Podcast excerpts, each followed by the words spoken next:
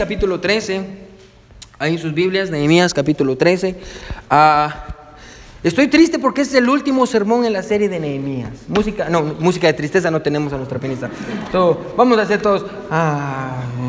Es el último sermón en nuestra serie de sermones del libro de Nehemías y ah, este es el sermón número 26. Ah, hermanos, y vamos a empezar, si Dios quiere, en unas semanas más adelante, vamos a tener unas, algunas series sobre el, el, tema de nuestra iglesia es posible, posible con Dios. Amén. Y, y, creemos que ah, Dios puede hacer, hay algo en su vida, es lo que, ese es el tema de nuestra iglesia, hay algo en su vida que es imposible para usted y en sus fuerzas pero es posible con la ayuda de Dios. Amén. Y, y recuerdes, hemos puesto cosas en, este, en esta caja aquí, de cosas que nosotros uh, le hemos estado pidiendo a Dios que sean posibles, y Dios ya ha respondido varias de ellas, y, yo estoy bien agradecido por, por, la fidelidad de Dios en nuestras vidas, hermanos. Uh, pero como le digo, vamos a, tener, vamos a empezar una serie, y vamos a ver más sermones uh, en cuanto a cosas que son posibles para Dios. Amén. Pero, y, y adelante, más adelante, vamos a empezar una serie en el libro de Mateo. Así que prepárese porque vamos a empezar un nuevo viaje los domingos en la mañana a través del Evangelio de Mateo. Estoy bien emocionado porque ahí están las bienaventuranzas, el sermón del monte y vamos a tener como 100 predicaciones ahí, amén. Así que si usted empieza esta serie como a los 5 años más o menos, va a terminar esta serie como a los 8 años más o menos y, y nos vamos a hacer algunos años ahí, pero estoy bien emocionado. So, Nehemías capítulo 13 ahí en sus Biblias, uh, el título de la serie uh, de sermones en el libro de Nehemías es Reedificando, reedificando, amén. Y, y, yo creo que una de las bendiciones más grandes, hermano, uh, al predicar a través de un libro de la Biblia es ver al final lo que Dios ha hecho en nuestras vidas y en nuestra iglesia. Y, cada libro de la Biblia tiene un propósito diferente y nos enseña algo diferente. Uh, uh, pero yo creo sin temor alguno, hermano, quiero que me escuche, que yo creo que el libro de Nehemías nos ha enseñado una cosa. Y nos ha enseñado que con Dios es posible reedificar. Amén. Con Dios es posible reedificar. Hermano, no importa qué es lo que ha pasado en su vida, con Dios siempre es posible volver a edificar. So, estoy muy agradecido por eso. Y vamos a ver el primer versículo nada más y vamos a ir tratándolo poco a poco uh, en, en, el resto del sermón. Pero uh, mire lo que dice uh, Nehemías capítulo 13 del versículo 1. vamos a leer tal vez hasta el versículo 4 y después vamos a... Vamos a parar. La palabra de Dios dice así, Nehemías 13:1 dice, aquel día se leyó en el libro de Moisés, oyéndolo el pueblo, y fue hallado escrito en él que los amonitas y moabitas no debían entrar jamás en la congregación de Dios, por cuanto no salieron a recibir a los hijos de Israel con pan y agua, sino que dieron dinero a Balaam para que los maldijera. Mas nuestro Dios volvió la maldición en bendición. Cuando oyeron pues la ley, separaron, se separaron, perdón, separaron de Israel a todos los mezclados con extranjeros. Y antes de esto, el sacerdote Eliasib, siendo jefe de la cámara de la casa de nuestro Dios, había emparentado con Tobías. Versículo 5, le había hecho una gran cámara en la cual guardaban ante, antes las ofrendas, el incienso, los utensilios, el diezmo del grano, del vino, del aceite, que estaba mandado dar a los levitas y a los cantores y a los porteros y las ofrendas de los sacerdotes. So, hermano, este es, este es un mensaje especial uh, porque yo creo que nos va a dar dirección como iglesia. Amén. Y, yo estoy bien agradecido por el pasaje. Uh, realmente aprendí mucho. Y, hermano, yo quiero que ponga mucha atención. Amén. Yo creo que es el mensaje más importante de toda la serie, de toda la serie de Nehemías. Y uh, hoy quiero predicar bajo el título No comprometa su futuro regresando a su pasado. No comprometa su futuro regresando a su pasado. Es lo peor que usted puede hacer. Vamos a orar y dígale, Dios, háblame en esta mañana. Yo creo que Dios nos va a hablar a todos. Vamos a orar. Mi buen Dios que estás en el cielo, te damos gracias, Señor, por tu palabra. Yo te pido, mi buen Salvador, que tú uh, me uses, Señor. Yo me escondo detrás de tu cruz para que tú hables y no yo, Señor. Uh, Padre, gracias por, por nuestra iglesia por este año y medio desde que la comenzamos, por toda la gente nueva, Dios, la gente que no está hoy aquí, mi Dios, y, y, y Padre, estamos emocionados viendo cómo, cómo, tú haces crecer la iglesia y añades familias nuevas, Señor. Ah, todo lo que hacemos es por tu gloria, es para tu gloria y para tu honra, Dios. Ah, yo te pido que tú nos continúes usando, mi Dios, y que podamos seguir haciendo y siendo lo que tú quieres que hagamos y seamos. Señor, ayúdanos, Padre eterno, en tus manos de amor ponemos todo. Te pido por aquellos que están escuchando el sermón en distintos lugares, Señor, que tú los guardes y que tú les hables también. En el nombre de Jesús oramos. Amén y amén. Pueden sentarse, hermanos. Gracias.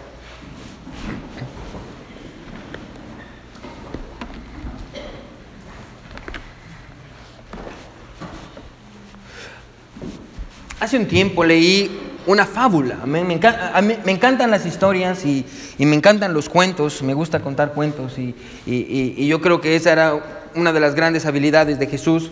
Jesús era un contador de cuentos, un contador de historias y, me gusta siempre eh, escuchar y aprender historias. Y, hace un tiempo leí una fábula, la fábula del cazador y el oso.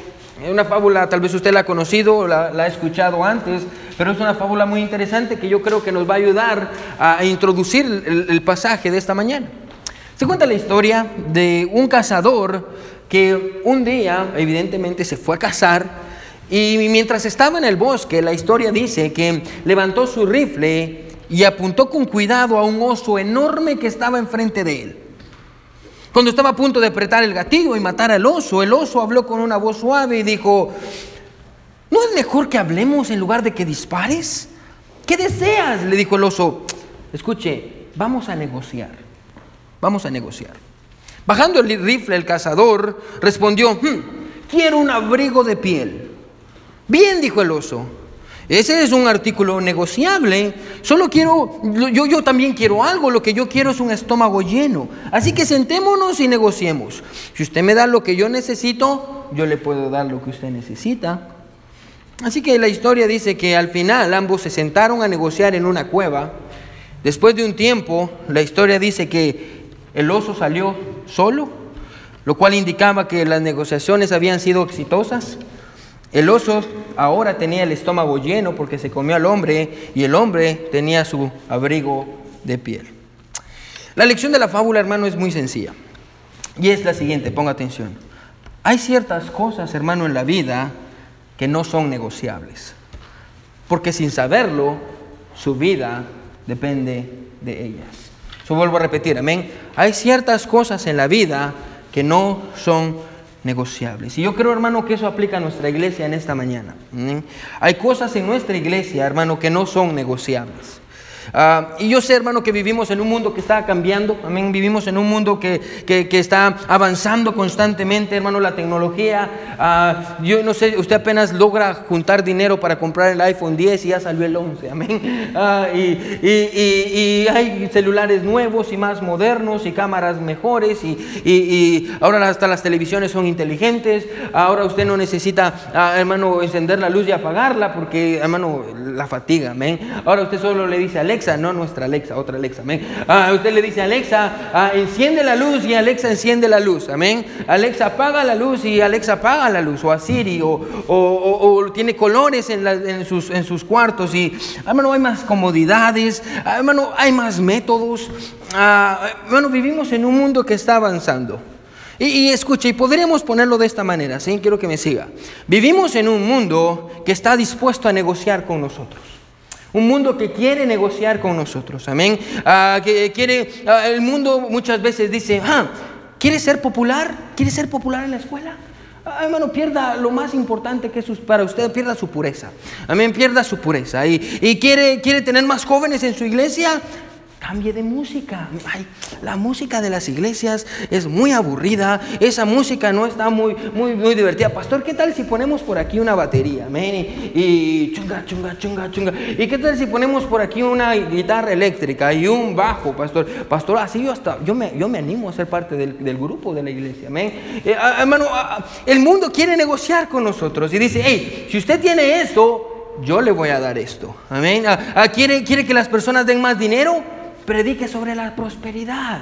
Si usted le da dinero a Dios, Dios lo va a bendecir y le va a dar todo y, el, evangelio de la prosperidad. Y, quiere atraer a más personas a su iglesia. Escuche, no predique separación, no predique santidad, no los confronte con su pecado, no predique sobre estándares, no predique sobre pureza. Escuche, predíquele a la gente lo que quiere y la iglesia se va a llenar. Bueno, vivimos en un mundo, escuche, que está dispuesto a negociar con nosotros.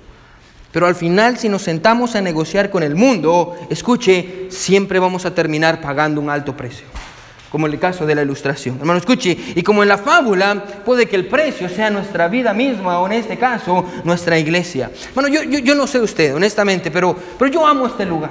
Yo amo este lugar. A mí me encanta venir los domingos a la iglesia. Y es algo que yo miro con anhelo, ver la cara de los hermanos. Y, y me, encanta, yo amo este lugar, no por el edificio, ah, sino por las personas.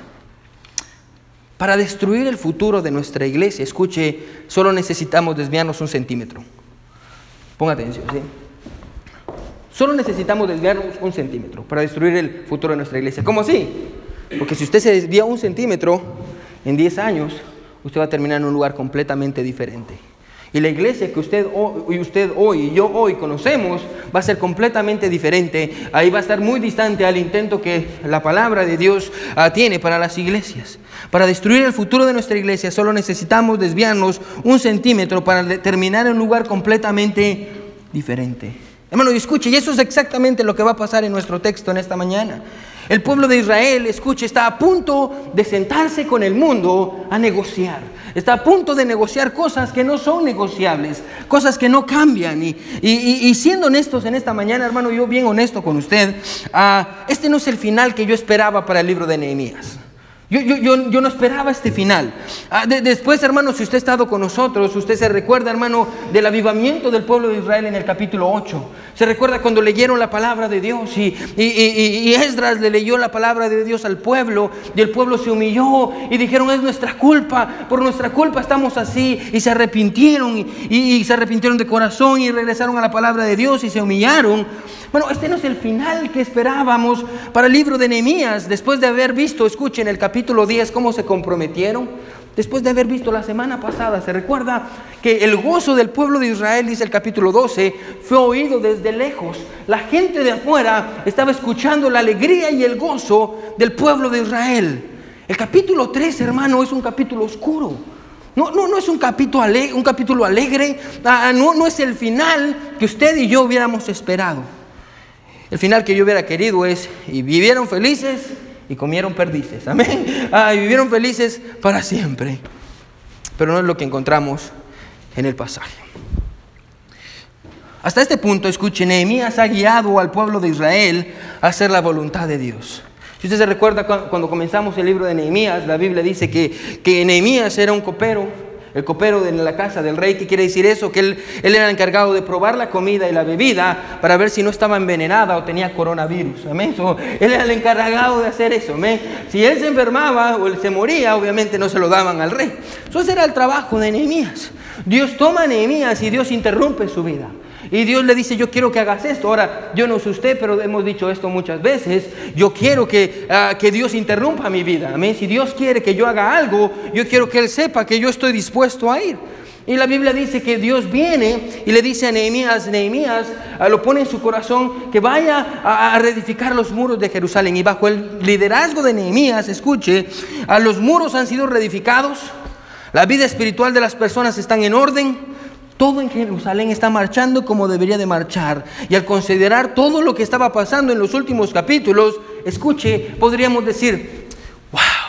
Bueno, si usted, si usted y yo viajáramos en el pasado, al final del capítulo 12, y viéramos cómo está la condición del pueblo de Israel espiritualmente, económicamente, usted diría, wow, el pueblo de Israel, escuche, tiene un futuro prometedor. Amén. El, el, futuro del pueblo de Israel es prometedor. Amén. Tienen algo grande que está pasando y yo me puedo imaginar el gran futuro que el pueblo de Israel tiene. Eso fue exactamente lo que pensó Nehemías. Al final del capítulo 12, Nehemías dice, bueno, ya hice lo que tenía que hacer. Escuche, me voy a regresar a Persia. Amén. Ustedes, los muros están reedificados, la gente está viviendo en Jerusalén una vez más, están adorando a Dios, ah, están leyendo su palabra, la gente ha cambiado, ah, cosas están pasando ah, y, estoy emocionado, pero Nehemías dice, es tiempo de que yo regrese a Persia porque lo, mi obra en este lugar ya terminó, yo ya hice lo que Dios quería que hiciera y es lo que encontramos. Nehemías regresa a Persia. Pero ahora que los muros y el pueblo habían sido reedificados, era necesario, como le digo, que Nehemías regresara a Persia. Y ahora el contexto es este, escuche, del capítulo 12 al capítulo 13, 12 años han pasado. El capítulo 12, Nehemías dice, bueno, ya terminé mi obra, lo que yo tenía que hacer en este lugar ya lo terminé, me regreso a Persia, capítulo 12 termina, Nehemías regresa a Persia, capítulo 13, 12 años han pasado. Y ahora en esos 12 años que Nehemías ha estado, regresó a hacer lo que tenía que hacer y su trabajo, algo pasa. Y Nehemías se ve forzado una vez más, escuche, a regresar a Jerusalén. Una vez más se ve forzado a regresar. Mire lo que dice el versículo 6, capítulo 13, versículo 6. Si está conmigo, amén. Mira lo que es el versículo 6. Dice, más a todo esto, yo no estaba en Jerusalén, porque en el año 32 de Artajerjes, rey de Babilonia, fui al rey y al cabo de algunos días pedí permiso al rey para volver, ¿a dónde dice? A Jerusalén. Ahora paremos ahí. Escuche, la razón por la que Nehemías regresó a Persia hace 12 años atrás fue porque creía que la obra en Jerusalén ya había terminado y era necesario que regresara a su posición como copero del rey. Pero mientras Nehemías, escuche, eh, se encontraba en Persia, hermano, el pueblo de Israel, escuche, esos 12 años en los que él estaba en Persia, el pueblo de Israel regresó a su antiguo estilo de vida. Las cosas volvieron a ser como eran antes. Y regresó a su antiguo estilo de vida. Es por eso, hermano, que 12 años después eh, de haber partido, ah, hermano, ah, de, Jerusalén hacia Persia, ahora Nehemías se ve la necesidad de regresar otra vez. Bueno, yo creo, para comenzar, yo creo que si hay algo, hermano, que el capítulo 13 de Nehemías nos enseña, escuche, es que la naturaleza del hombre es la de siempre querer regresar al lugar de donde Dios nos sacó. E, esa es la naturaleza del hombre. La naturaleza del hombre es siempre querer regresar a nuestro pasado. Esa es nuestra naturaleza. Hermano, es parte de usted, está en usted, está en mí, es parte de nuestra naturaleza intentar vivir sin Dios. Es parte de nuestra naturaleza querer vivir en el pecado. Es parte de nuestra naturaleza, hermano, olvidar quiénes somos.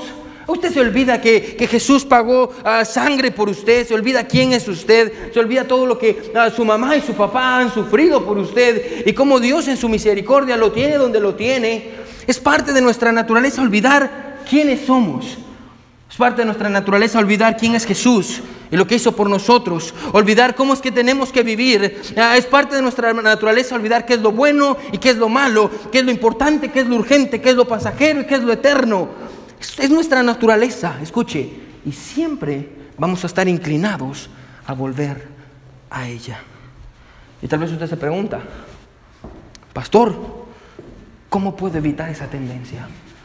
Pastor, siendo honesto, a veces voy en el carro y voy escuchando música cristiana, pero tal vez después de eso voy al mall. Amén. Y yo ya sé, hermanos, que ya se cansaron con la piedra en el camino. Amén. Ah, ya alguien me necesita enseñar otra canción del mundo. Amén. Pero la única que me sé. Y va usted, entra al mall y una piedra en el camino. Y de pronto usted está comiendo y el piecito empieza a moverse. Amén. Y de pronto usted va de regreso. Bueno, me ha pasado a mí. Amén. Después usted va de regreso y de pronto va cantando la canción. Y su esposa le dice, ¡Ah! ¿Por qué está cantando eso? Bueno, está, está, en usted, es su tendencia. Amén. A regresar con sus amigos de antes, de la escuela, y empiezan a decir malas palabras. Y usted se ve en la tendencia de querer decir una mala palabra. Bueno, está en usted. Usted no tiene que forzarse para intentar regresar al pasado. Está en usted. Y tal vez usted está en esta mañana y dice, Pastor. ¿Cómo puedo evitar ah, eso, esa tendencia en mí? ¿Qué me puede ayudar a detener esos deseos de regresar a mi antigua vida? Mira una vez más el versículo 1. ¿Sí está conmigo, amén? Mira lo que dice una vez más el versículo 1. Aquel día se leyó en el libro de Moisés, oyéndolo el pueblo, y fue hallado que dice, escrito en él, que los amonitas y moabitas no debían entrar jamás en la congregación de Dios. Ahora ponemos ahí. Aquel día se leyó en el libro de Moisés. ¿Qué, es ese libro de Moisés? Es la palabra de Dios. Bueno, quiero que escuche esto. Si hay algo que yo quiero que usted recuerde en esta mañana es esto, ¿sí? Lo único capaz de evitar que el hombre regrese a su antiguo estilo de vida es la palabra de Dios. Lo único, hermano, que le va a ayudar a usted a poder detener esos deseos de regresar al alcohol, de regresar al cigarro, de regresar a las drogas, de regresar a, a, lo que usted hacía antes, lo único que le va a ayudar a detener esos deseos es la palabra de Dios. Hermano, es por eso que necesitamos, escuche, no, no, no basta, hermano, con tener este libro en su casa. Amén, no basta. No basta con tenerlo en su casa, hermano. Yo les he dicho muchas veces esto. Usted lo abre en las noches para espantar malos espíritus. Y usted lo pone en el Salmo 91. Por si viene un espíritu malo, usted piensa que el espíritu es... ¡Ah! No, así no funciona. La palabra de Dios, hermano, no basta con tenerla. Usted necesita estudiarla. ¿Amén? Eh, usted necesita estudiarla, usted necesita escucharla, usted necesita venir a la iglesia. Bueno, ¿no es verdad que entre, más, entre menos venga a la iglesia, menos ganas le dan? Ya lleva dos domingos de no venir. El tercero está como, ah, ¿para qué voy a la iglesia, pastor? Ah, siempre trae lo mismo y ya, ya, mejor se pone a hacer otras cosas. Ah, amén. Hermano, entre más lejos usted esté de la palabra de Dios, más fácil le va a hacer regresar a su antiguo estilo de vida. Hermano, así que aquí encontramos que el pueblo de Israel, después de 12 años, empezó a leer la Biblia y encontraron ah, algo muy interesante. Quiero que ponga atención, ¿sí? Mire, mire qué sigue diciendo el versículo 1. Vamos a terminar, hermano. Quiero que se quede conmigo. Dice, aquel día se leyó el libro de Moisés, oyéndolo el pueblo, y fue hallado escrito en él que los amonitas y moabitas no debían entrar jamás en la congregación de Dios, por cuanto no salieron a recibir a los hijos de Israel con pan y agua, sino que dieron dinero a Balaam para que los maldijera, mas nuestro Dios volvió la maldición en bendición. Versículo 3, cuando oyeron pues la ley, separaron de Israel a todos los mezclados, con los que dice, con los extranjeros. Ahora, tal vez usted se pregunta, pastor, ¿por qué ese pasaje los impactó? ¿Qué tiene de especial ese pasaje? Bueno, la razón por la que los impactó es porque había algo en sus vidas que estaba impidiendo lo que Dios quería hacer con ellos. ¿Qué, es lo que estaba pasando? Mire lo que dice el versículo 4. Ah, y antes de esto, el sacerdote Eliasib, siendo jefe de la cámara de la casa de nuestro Dios, miren lo que dice, había emparentado con quién? Había emparentado con, emparentado con, con Tobías. Con, Tobías, ahora hermano, ahorita vamos a ver quién es Tobías, tal vez usted lo recuerda del capítulo 4 y del capítulo 2, pero podemos entender esto, ¿sí? Cuando, cuando la Biblia dice esto, vaya conmigo al capítulo 6, solo para que más o menos tenga una idea. Versículo 6, perdón, versículo 6, no capítulo 6. Versículo 6, capítulo 13, versículo 6. Dice, mas a todo esto yo no estaba en Jerusalén, porque en el año 32 de Artajerjes, rey de Babilonia, fui al rey y al cabo, y al cabo de algunos días pedí permiso al rey. Versículo 7, para volver a Jerusalén y entonces supe del mal que había hecho Eliasib por consideración a Tobías, haciéndole para él una cámara en los atrios de la casa. ¿De dónde? Ahora miren lo que está pasando, hermano. Nehemías se había ido, 12 años han pasado. Escucha allá en Persia qué cosas andan mal y decide regresar. Y cuando regresa, se encuentra que Eliasib, el sumo sacerdote, el pastor principal, había hecho un lugar en el templo para Tobías. Ahora, yo no sé si usted se recuerda quién es Tobías, hermano, pero Tobías es un enemigo del pueblo de Dios. ¿Se recuerda en el capítulo 4? Se burló del pueblo de Israel. Era un enemigo del pueblo de Dios. Ah, y que quería detener su obra a todo costo. Tobías era el enemigo de Dios y su pueblo. Y la pregunta es esta. ¿Por qué el sacerdote lo había permitido? ¿Por qué el sacerdote lo había permitido? Ah, ah, es más, si usted lee, hermano, si usted sigue leyendo, se va a encontrar con esto. El cuarto que le habían hecho, y es increíble, el sacerdote dice a Tobías, ¿sabes qué? Te voy a hacer un cuarto.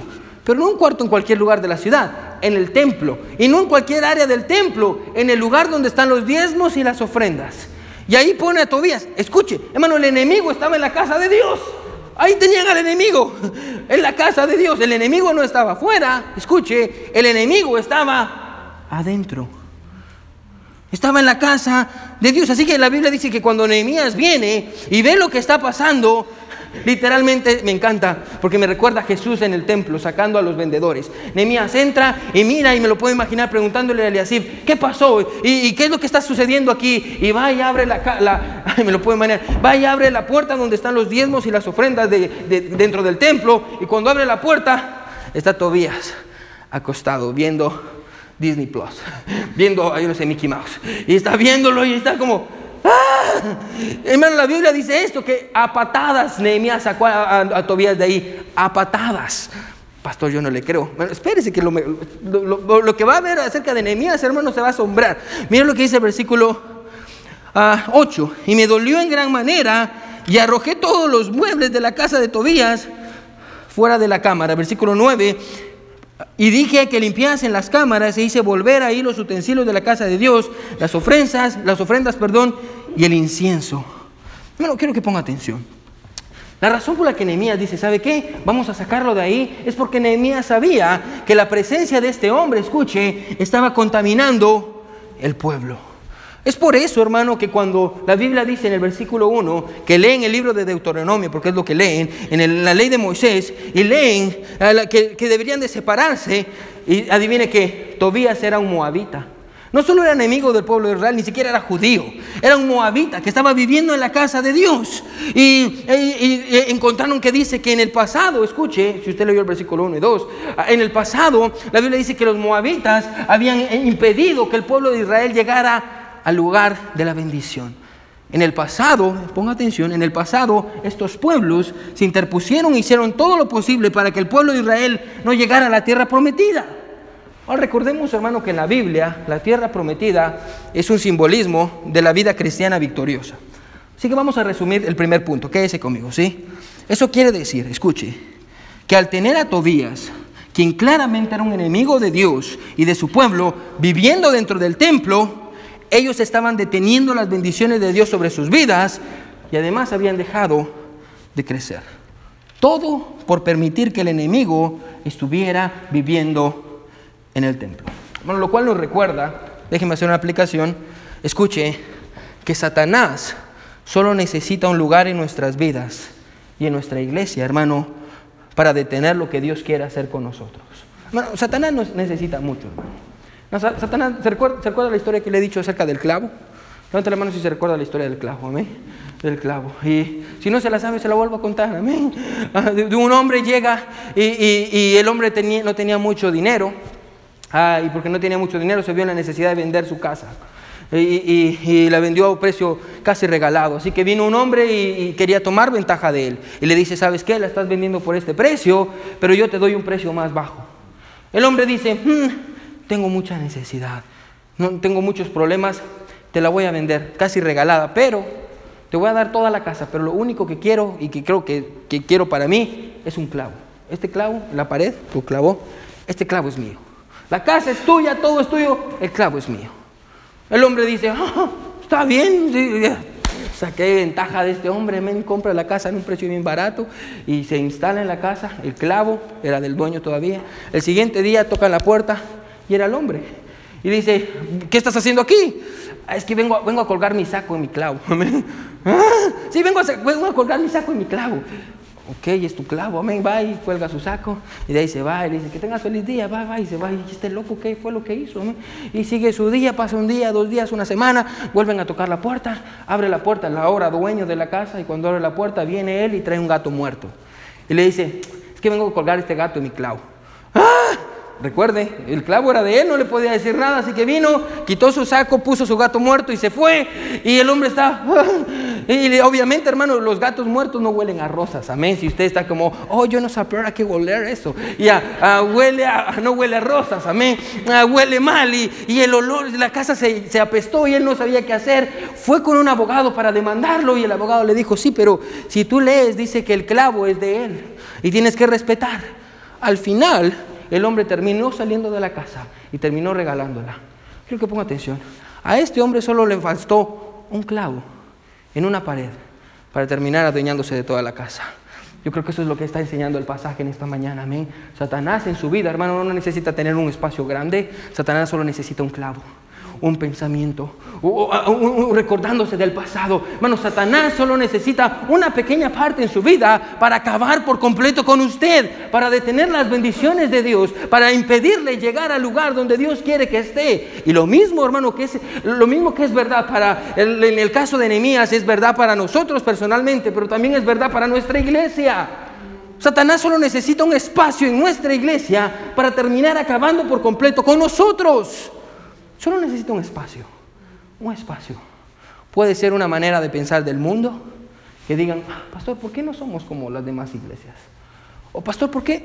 No, puede ser rebelión en su corazón. Hermano, Gente se ha ido de nuestra iglesia y estoy contento y gloria a Dios por eso, porque no están de acuerdo con lo que hacemos. Amén. Y, yo no me siento triste ah, porque no se van porque yo no, no, estamos haciendo lo correcto, se van porque estamos haciendo lo correcto. Amén. Y gloria a Dios por eso. Ah, lo que encontramos en el pasaje es esto, que el enemigo solo necesitaba un pequeño espacio en la casa de Dios para terminar destruyéndola. Y, pero eso no es todo. El pueblo de Israel no solo había fracasado en cuanto a su separación. Mire que sigue diciendo el pasaje, quédese conmigo. Mire lo que es el versículo 10. Encontré asimismo las porciones para los levitas. Escuche, que las porciones para los levitas no les habían sido dadas. Y que los levitas y cantores que hacían el servicio habían huido cada uno a su heredad. Perdón, escuche lo que dice el versículo 11. Entonces reprendí a los oficiales y dije, ¿por qué está en la casa de Dios abandonada?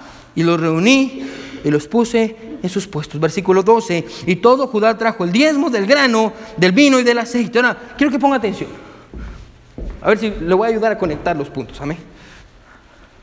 Cuando Nehemías llega, encuentra a Tobías ahí. Después viene y le pregunta a los levitas. Los levitas eran los pastores. Vaya a la casa de Dios y mira la casa de Dios está sucia. Y, está vacía y hay telarañas por todos lados. Y Nehemías dice, ¿y aquí qué pasó? ¿Dónde están los levitas? Dios llamó a los levitas a servir tiempo completo en la casa de Dios para cuidarla. Entonces le pregunta a la gente, ¿dónde están los levitas? Y la gente dice, es que lo que pasa es que no les pudimos pagar. Y porque no les pudimos pagar, ellos tuvieron que salir para poder trabajar y sostener a sus familias y dejaron de servir a Dios para poder trabajar porque nosotros no les pudimos pagar. Y Nehemías está aquí y dice, ¿y, dónde está el dinero? ¿Quién estaba durmiendo en la casa del tesoro? ¿Quién estaba durmiendo en el cuarto donde guardaban todos los diezmos y las ofrendas? Les voy a poner una estrellita a todos, ¿sabes? En la frente. Tobías, Tobías, qué casualidad, hermano, escuche, que desde que Tobías estaba durmiendo en el cuarto que le correspondía, donde iban a guardar el dinero, los diezmos y las ofrendas, desde que él estaba ahí, se habían quedado sin dinero. Se habían quedado sin dinero, hermano, escuche, ponga atención. Cuando usted le da un lugar a Satanás en su vida, no solo va a detener las bendiciones de Dios, escuche, sino le va a comenzar a robar todas las cosas que tienen valor. Satanás le va a empezar a robar todo lo que tiene valor en su vida. Bueno, cuando usted le da un espacio a Satanás en su corazón, va a empezar a robarle las cosas preciosas. Hombre, le va a empezar a robar el corazón de su esposa.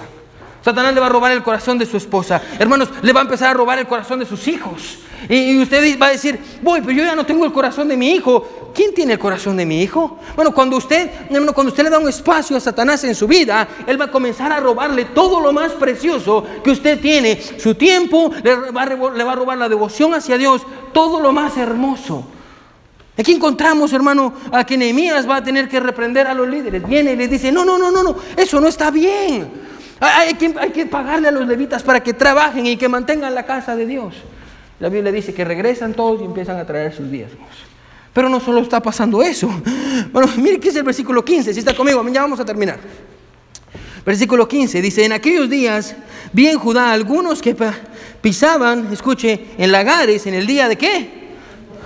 Y que acarreaban haces y cargaban asnos con vino y también de uvas, de higos y de toda suerte de carga y que traían a Jerusalén en día de reposo y los amonesté acerca del día en que vendían las provisiones. Ahora, no solo eso, después de que Nehemías vio encontrar a Tobías mirando películas de Rocky adentro, donde no tenía que verlas. Amén. Salió, lo sacó y este se estaba robando todo el dinero. Y el dinero que le pertenecía a los levitas. Amén. Ahora, con eso ya tenía mucho. Después de eso dice que viene el sábado y Nehemías se va a dormir. Y cuando despierta, el sábado empieza a escuchar que hay un mercado afuera. Amén. Yo, le, he dicho esto antes. Amén. Levante la mano si en su país habían, hacen mercados. Amén. Y que, que es hermoso. Amén. Yo sé, hermano, que tal vez usted dice, oh, mercado. Yo no sé, pero market, amén. Ya, ah, y, hermano, donde usted va caminando y las señoras le dicen un montón de cosas bonitas y le levantan el ánimo. Y, y papito lindo, precioso, que le damos? Quiere sopa, quiere esto y lo agarran por todos lados a uno. Y, uno está como, ay, ay, aléjese de mí, amén. Si usted se siente triste y solo va al mercado, hermano, y las señoras le levantan el ánimo, amén. Ah, yo me imagino lo mismo. Nehemías se levanta y va a ir al mercado y ahí están todos vendiendo gallinas, patos, todo, están vendiendo utensilios. La Biblia dice que la gente está trabajando. Hermano, ¿Había algo de malo con que la gente trabajara? Dios está enojado porque ellos trabajen. Ahora, ¿cuál es el problema? El problema es que, escuche, lo estaban haciendo en el día de Dios, que era el sábado. Dios había dicho, este día es mi día. Y no quiero que lo use para nada más. Y ellos estaban usando el día del Señor, escuche, estaban usando el día del Señor para trabajar y hacer cosas que no tenían que ver con Dios. Así que la Biblia dice que una vez más, Nehemías se enojó. Hermano, Nehemías aquí ya se le está pudriendo el estómago. Amén. De lo enojado que. Y vamos a ver al final, hermano, qué es lo que hace, porque usted se va a quedar impactado. Aquí está Nehemías y ya no soporta. ¿Qué está pasando? La gente está vendiendo cosas. Así que Nehemías viene y los va a reprender. Y, y mire lo que dice el versículo, versículo 21. Y les amonesté y les dije. ¿Por qué os quedáis vosotros delante del muro? Si lo hacéis otra vez, os echaré. ¿Qué dice? Desde ese entonces no vinieron en día, ¿qué dice? De repente me encanta, porque Nehemías va y le dice a la gente, todos los vendedores, se van de aquí, se van de aquí. Y la Biblia dice que los vendedores salen, pero los vendedores son, son hispanos, son malcriados, también salen y dicen, yo no sé si le pasaba eso a usted, pero muchas veces allá en Guatemala yo recuerdo que en las escuelas tenía, no, no teníamos paredes y había como una malla. Ahora los vendedores no podían entrar, pero se quedan afuera de la malla, amén. Y usted venía a comprar por las hendiduras y estaba ahí y ahí le pasaba el dinero, amén. Es exactamente lo que hacen los vendedores, amén. No salen del pueblo de Jerusalén, sino que se quedan en el muro, porque si alguien viene a comprar. Así que Nehemías tiene que salir enojado y le dice a todos, ¿sabe qué? Se me van de aquí. Si no, los voy a agarrar a patadas. Versión Ángel Meléndez, amén. Porque ahí dice, les voy a echar mano. Los amenazó y la Biblia dice que todos salieron corriendo. Ahora, escuche el gran desastre que está pasando en Jerusalén. No solo, no se están separando. Encima de eso, hermano, están robándole el dinero que le pertenece a Dios. Encima de eso, hermano, no están respetando el día de Dios. Y para coronarlo todo, una como cherry on top of the pie, que, mire qué es lo que pasa, porque va a ser increíble. Mire, mire lo que dice el versículo, el versículo 23. Mire lo que dice el versículo 23. Y vi asimismo en aquellos días a judíos que habían tomado mujeres de qué? ¿Y qué dice? Amonitas. ¿Y qué dice? Y moabitas. Ahora paremos ahí. Ya está ahí. Me encanta. ¿no? Es imposible no reírse. amén. Porque aquí está Nehemías. Y ya voy a regañar a todos. De ahí va caminando y dice, voy. Esta, obviamente, hermano, recuerda, el pueblo de Israel, ahí hablaban español. Amén. No, son mentiras. Y, y- y estaban hablando todos en un mismo idioma. Y está así, me cae mal. Y de pronto escucha que dice, hey, what's going on? Y escucha, what are you doing, man? Ah, Y se acerca y dice, ¿qué, están hablando estos niños? Los niños hablando inglés. Sí, mi versión. Y está, ¿qué están haciendo estos niños? Hey, what's going on, man? Come here, let's go play. Nehemías se asusta. ¿Por qué están hablando otro idioma los niños? Mire, no le miento, hermano. Mire lo que dice el versículo siguiente, versículo 24. Y la mitad de sus hijos hablaba, ¿qué dice? La lengua de Asdod, porque no sabían hablar judaico, sino que hablaban conforme a la lengua de cada pueblo. Hermano, la mezcla era tal que ya se habían olvidado de hablar del lenguaje de las personas en Jerusalén. ¿Se, da cuenta? Hermano, y en este punto, amén. Si el versículo 1, el enojo lleva por aquí. Ok, encontró a Tobías mirando Rocky. Ya está el enojo aquí. Ya pasó eso, de ahí se dio cuenta que le estaban robando los levitas. El enojo ya va por aquí, amén. Oh. Salió el sábado y estaban vendiendo en el día de reposo. El enojo ya va aquí. Y después se encuentra que los niños estaban hablando un idioma que no conocía. El enojo ya aquí. Nehemías ya no se puede contener. Y mire lo que Nehemías va a hacer. Versículo 25. Y rení con ellos y los maldije y herí a algunos de ellos y les arranqué los cabellos y les hice jurar diciendo, no daréis vuestras hijas y sus hijos y no tomaréis de sus hijos para vuestros hijos ni para vuestros ni para vosotros mismos. ¿Se da cuenta? ¿No le encanta Nehemías? Bueno, Nehemías ya no aguantó y lo que hizo fue, ¿sabe qué? Ya no soporto. Fue a agarrar a la gente del pelo, me, del y usted se enoja, ay, es que pastor predica muy duro. Amén. Los fue a agarrar del pelo y los arrastró. Y les arrancó el pelo. Eh, ¿Se imagina? Sí, es que... oh, el pelo. Otra sí. ¿No les encanta que la Biblia es más divertida que la Rosa de Guadalupe? Amén. y les arranca el pelo. Hermano, y la gente está ahí. ¡ah! Sí, y les está diciendo, y me van a jurar en el nombre de Dios que no van a volver a hacerlo. Y se puede imaginar la gente, sí, perdón, ya no lo vuelvo a hacer, disculpa, disculpa. Es increíble lo que estaba pasando. Y mire cómo termina. Es divertido, hermano, pero a la vez es triste ver el fin del pueblo de Israel en el libro de Nehemías. Miren lo que dice el versículo 26. Y miren lo que les dice. ¿No pecó por esto Salomón, rey de Israel? Bien que en muchas naciones no hubo rey como en él, que era amado de su Dios. Y Dios lo había puesto por rey sobre todo Israel. aún a él le hicieron pecar las mujeres extranjeras. Y obedeceremos a vosotros para cometer todo este mal tan grande de prevaricar contra nuestro Dios tomando mujeres extranjeras. Y uno de los hijos de Joyada, hijo del sumo sacerdote, otra vez, Eliasib, era reino, era yerno de Zambalat, Oronita. Por lo tanto, mire lo que dice, lo ahuyenté de mí. Y por último, mire cómo termina el libro de Nehemías. Acuérdate de ellos, Dios mío, contra los que contaminaron el sacerdocio y el pacto del sacerdocio y los levitas los limpié pues de todo extranjero y puse a los sacerdotes y levitas por sus grupos, a cada uno en su servicio, y para la ofrenda de la leña de los tiempos señalados y para las primicias. Acuérdate de mí, Dios mío, para bien. Wow. Ahora probablemente, hermano, ah, las acciones, probablemente las acciones de Nehemías, hermano, le parezcan un tanto extremas. Amén. Ah, pero creo que expresa muy bien, hermano, escuche la preocupación de Nehemías por el futuro del pueblo de Dios. Nehemías sabía, escuche, que el pecado del pueblo iba a terminar comprometiendo su futuro. Yo creo con todo mi corazón, hermano, que la razón por la que Dios nos dejó este pasaje en su palabra es para advertirnos que lo que le pasó a ellos también nos puede pasar a nosotros que lo que le pasó a ellos también nos puede pasar a nosotros. Bueno, escuche esto. Comprometemos el futuro de nuestra iglesia cuando no queremos guardar nuestra pureza. Hay una verdad que yo quiero que usted escriba en su cuaderno o a la par de su Biblia. Comprometemos el futuro de nuestra iglesia cuando no guardamos nuestra pureza. Si lo quiere hacer de una manera más personal, usted compromete su futuro cuando usted regresa a su pasado. Usted compromete su futuro cuando regresa a su pasado. Bueno, yo creo que usted no necesita leer mucho en la Biblia para encontrar esto. Ponga atención. Bueno, que la meta de Dios para su iglesia, escuche, iglesia no es a dónde vamos. Iglesia es lo que somos, amén. nosotros somos la iglesia, no, no, es a dónde vamos, es lo que somos. Y bueno, yo creo que usted no le va a tomar mucho en la Biblia para encontrar esto. Bueno, que la meta de Dios para su iglesia, escuche, es que sea una iglesia pura.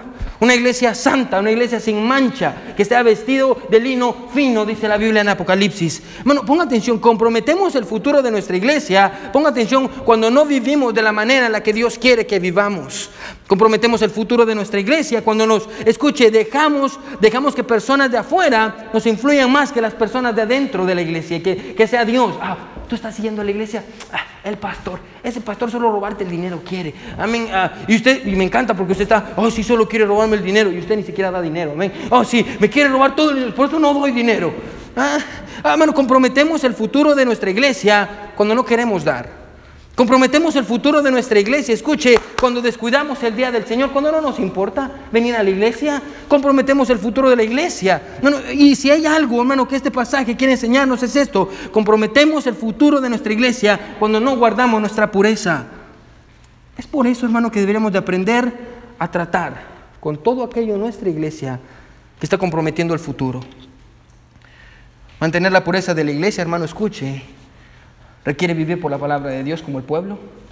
Requiere que escuche, compromete, escuche mantener la pureza de nuestra iglesia. Bueno, se requiere, requiere vivir en piedad, alejarse del pecado. Bueno, requiere que a veces seamos confrontados. Bueno, a veces usted viene a la iglesia y usted viene esperando que el pastor lo anime porque usted está por los suelos. Y cuando viene el pastor le pega una regañada y usted sale peor todavía.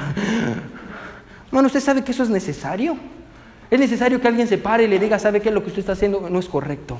La manera en la que está viviendo no está bien. Usted piensa que todo es color de rosa, pero no es así. Bueno, a veces necesitamos que alguien se pare y nos diga la verdad. Bueno, recuerde que lo más amoroso que alguien puede hacer por usted no es decirle lo que usted quiere escuchar, es decirle lo que la palabra de Dios dice. Es lo mejor que alguien puede hacer por usted, decirle la verdad. Yo quiero que me diga la verdad. Bueno, y si usted quiere, y si queremos mantener la pureza en este lugar, más nos vale aceptar la verdad. Mantener la, pureza en la iglesia, escucha, requiere arrepentimiento, que usted cambie, requiere que no negociemos con el mundo. Mantener la pureza de la iglesia requiere que no le demos lugar a Satanás. Nuestro futuro depende de nuestra pureza. Yo no sé si usted se dio cuenta. Y lo pasamos, pasamos un detalle bien pequeñito, pero es muy grande. a la larga, ¿quiénes fueron los que sufrieron cuando el pueblo comprometió su futuro regresando a su pasado? ¿Quiénes fueron los que sufrieron? Escuche, voy a decir quiénes sufrieron. Unos niños que tendrían que hablar un idioma que era el idioma del pueblo de Dios, que ellos nunca conocieron, porque sus papás decidieron regresar al lugar donde Dios los había sacado. A la larga, ¿sabe quiénes son los que sufren? La siguiente generación. Bueno, si usted y yo no hacemos lo que tenemos que hacer, si usted y yo no nos paramos por la verdad, si usted y yo decimos, ¿sabe qué? Muy bonita la música de afuera, pero nosotros vamos a seguir teniendo nuestra música, porque creemos que eso le agrada a Dios. Y vamos a seguir cantando los himnos de la fe, porque por años han sido himnos de la fe. Y nosotros creemos con todo nuestro corazón que esos himnos, Dios se agrada de ellos. Y no estoy diciendo que Dios no quiera nuevos himnos, Dios quiere nuevos himnos, pero mejor, mejor aún, Dios quiere mejores personas. Porque los himnos nuevos, hermano, carecen de una cosa y es la palabra de Dios. Bueno, vamos a seguir cantando los himnos, vamos a seguir teniendo estándares, vamos a seguir predicando la verdad en contra del pecado, vamos a seguir enseñando que las jovencitas y los jovencitos deberían de llegar puros al matrimonio, vamos a seguir predicando la Biblia. ¿Por qué? Porque no queremos comprometer nuestro futuro. Porque los que sufren a la larga son todos esos niños que están en la guardería y están en la sala cuna. Bueno, yo no quiero que cuando ellos crezcan, todos en este lugar estén hablando un lenguaje diferente. Y no me refiero a un lenguaje de palabras, me refiero a un lenguaje de vidas. Que cuando ellos crezcan, este lugar no sea lo que es. Hermano, no comprometa su futuro regresando a su pasado. No sacrifique la vida de sus niños. Yo no sé usted, hermano, pero yo quiero para mis hijos que están en esa guardería también, que, ellos crezcan y la iglesia siga siendo esta iglesia con el buen ánimo. Que ellos, mis hijos, canten himnos, que mis hijos conozcan a Dios, que vayamos a conferencias, que sigamos teniendo lo que tenemos. Yo no quiero que las cosas cambien. Y para que las cosas no cambien, hermano, escuche, se necesita que nosotros mantengamos la pureza. No comprometa su futuro regresando a su pasado. Y ese es el mensaje final del libro de Nehemías. No comprometa el futuro del pueblo de Dios regresando al lugar de donde Él lo sacó. Déjame terminar con esta pregunta. ¿Usted está regresando al lugar donde Dios lo sacó? ¿Usted está regresando ahí? ¿Está luchando por mantener su pureza? Bueno, yo sé que no somos perfectos. Nadie en este cuarto es perfecto. Pero todos deberíamos de tener un corazón. Decir, Señor, hay cosas en mi vida que no están bien, Dios. Porque si yo no camino contigo, mis generaciones, y no, solo se aplica a la iglesia, bueno, ¿qué tal sus hijos? Usted viene a la iglesia y está sirviendo a Dios, pero ¿qué tal de sus hijos? Bueno, si usted no sigue guardando los estándares, si usted no sigue viviendo por estos principios, hermano, sus nietos van a seguir el mismo camino que usted. Hermano, yo, le apuesto una cosa, si usted se aparta de Dios hoy, probablemente sus generaciones nunca van a conocer sobre Jesús. No comprometa su futuro regresando a su pasado. Todos con ojos cerrados y cabeza inclinada.